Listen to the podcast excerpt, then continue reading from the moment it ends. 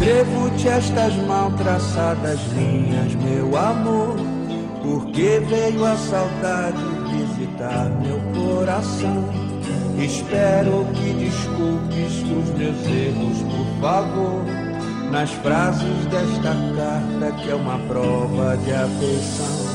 Talvez tu não a leias, mas quem sabe até.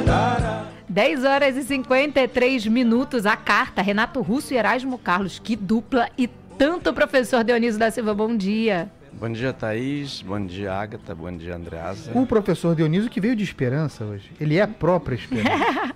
Muito obrigado. Todo de verde, elegante como sempre. Muito obrigado.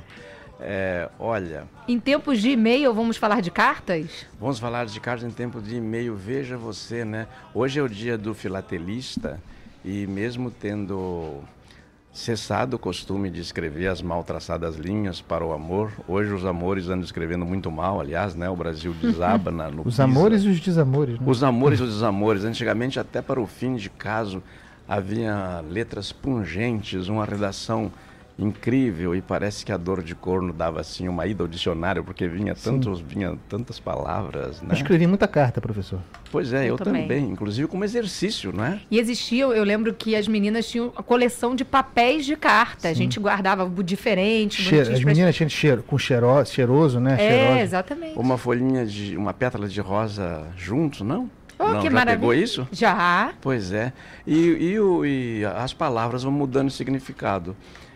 E também a tecnologia traz uma nova concepção do que seja a carta. A carta hoje é a mensagem, o e-mail substituiu a carta praticamente, não é? Agora, eu trouxe essas palavras aí, Thaís, a... aliás, eu vou me corrigir, né, Agatha, porque é Thaís. Thaís. Certo, é Thaís. É, eu falo com a Thaís, não é? é porque a, a filatelia é uma palavra errada. Veja, quando foram fazer a palavra do grego, em geral pegam os compostos, né? Do grego ou do latim para fazer essas palavras mais requintadas. Eles pegaram o mesmo étimo da palavra filosofia, não é que é amigo do saber, e filatelia, eles queriam dizer amigo da isenção de impostos porque eles colocaram filatelia. Esse A no grego é sempre negativo quando veio para o português para formar as palavras iniciais. Quando quer negar, por exemplo, a palavra anomia. Nomia, nomos é ordem. Daí você diz anomia. Não é desordem, é sem ordem, Isso. é um negativo, não é? Ele é ético. Ah, não, ele é antiético. Não, ele é aético. Um animal é, é aético. Né? Amoral. Ele é amoral, bem lembrado. Então fizeram isso com o telia. O telia, que veio do grego, quer dizer impostos. Daí vem filatelia, é, ficou assim. Esse A sendo negativo, ficou o selo, então, é aquilo que é sem impostos. E o selo é justamente o contrário. Você paga o selo para alguém fazer o serviço. Ou você paga o imposto nas alfândegas com as coisas seladas ou no cartório, ou paga então o imposto do selo no correio, quando se usava o selo, só o selo. Hoje também isso é, é por máquinas, mas se bem que o selo continua, né? O filatelista é o colecionador de selos? Sim. Andreas, é impressionante como eles são organizados e eles têm selos assim antológicos, né? Porque o correio é uma coisa historicamente recente com selo, né? Você sabe que eu colecionei, professor, selo durante um tempo, mas é caro, inclusive, para você achar os mais raros, você precisa investir é, é um, realmente é um, dinheiro é um, e você É um baita mercado. É um baita Isso. mercado. Aí eu acabei é. desistindo por conta disso. E, e Thaís, é bom observar também que esses beijinhos que não são beijos apaixonados, beijo de cumprimento se diz selinho. O selo também mudou de significado porque mudou não, ampliou, né? Selo veio do latim sigilo, um signo que é um sinal que está lacrado, que está fechado, que é secreto. Porque senão, com aquele havia aquele lacre para não era para enfeitar o documento, era para ninguém abrir, porque senão ele aparecia violado. Tanto que agora na internet, Andreas, eu sei que é uma prática que você abomina, e nós todos aqui também, e muita gente abomina, que é a lacração, né? Uhum. O sujeito acha que ele dá uma opinião sobre uma coisa e lacra, ninguém mais pode fazer nada.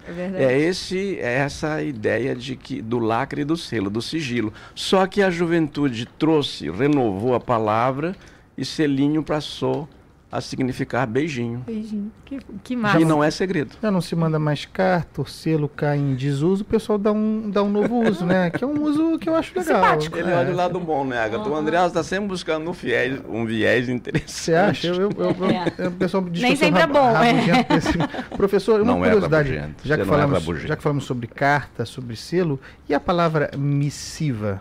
Ah. O missivista, eu adoro essa palavra. O missivista é o mesmo do missionário e é o também de sentir saudade, né? O inglês que não tem a palavra saudade, quando ele vai essa palavra tão bonita, né? Ele diz I miss you, eu sinto falta de você, Verdade. né? É. E o, o, o missivo é enviar, então é também de missão. Mas e a associação à carta? O sujeito que manda a carta é o missivista. Qual é a origem disso? Porque quem leva uma carta, carta quer dizer que passou, veio do grego cartes, né? Cartes, dependendo da região como era pronunciado, cartes que é o papel, o papiro. Depois que é quando quando como a carta, esse documento, né, esse meio fica sendo usado muito para carta, ele ele vem para o direto do grego para o para as para as neolatinas. Interessante que o, o latim não chama de carta, né? Litera, não é? Nós é que puxamos do grego. E o missivista, quem leva uma carta, cumpre uma missão ou vai dar uma missão. é? E quem leva essa carta também, normalmente, é o envelope, né? Ele vem cercado desse envelope. Sim. E de onde surgiu isso? Envelope. Envelope é uma palavra que mudou de significado. Ele era um invólucro e no começo era um feixe de plantas ou de, de coisas que você reunia num maço e você mandava isso. Ou, ou, ou só reunia ali para organizar. Então, na verdade, ele quer dizer invólucro, né? Mas ele veio dessa falura. E daí começar, come, começaram a pronunciar é, diferente.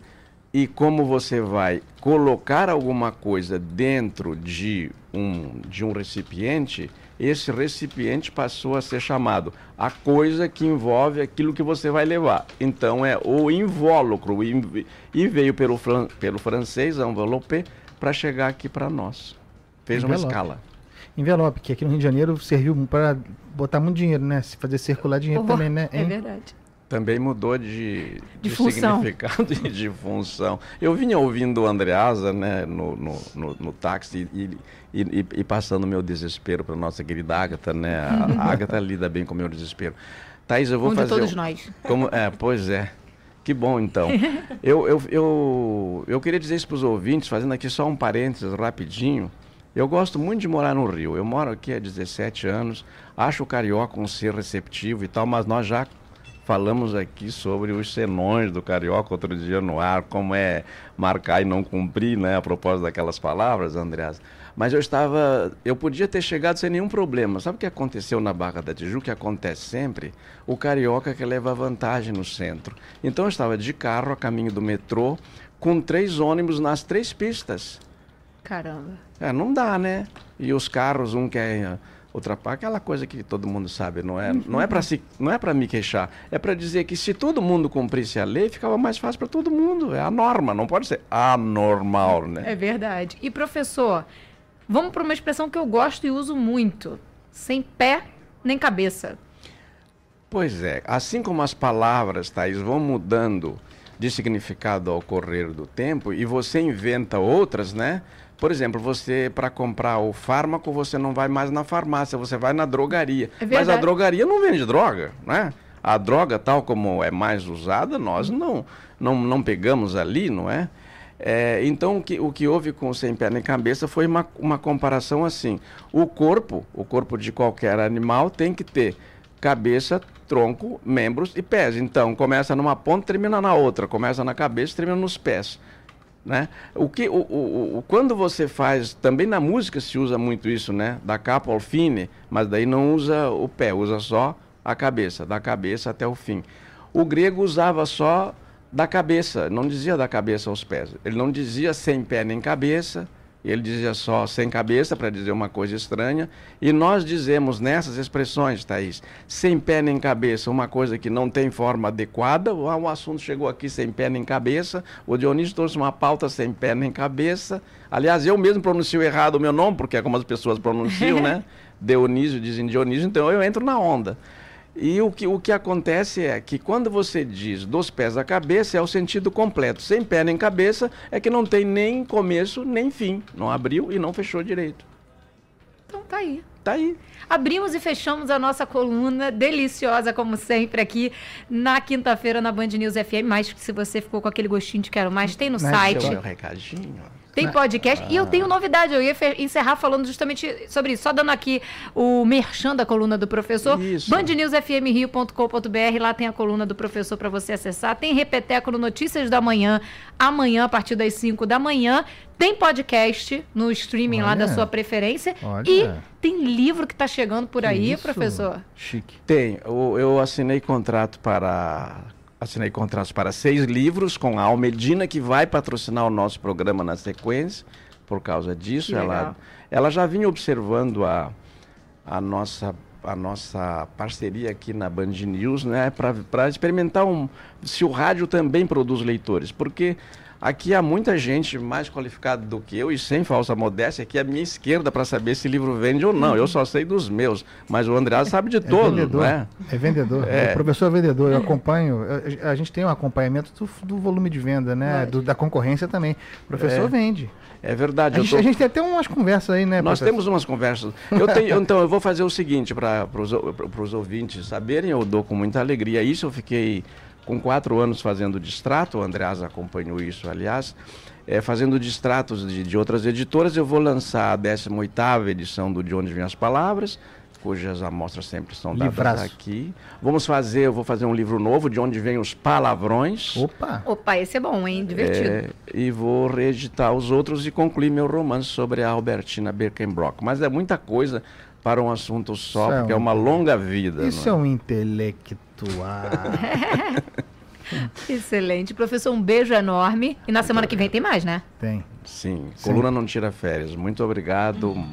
Uma boa, um bom fim de semana para todos vocês. beijo, mestre. E até de repente. Até de repente. A gente continua por aqui.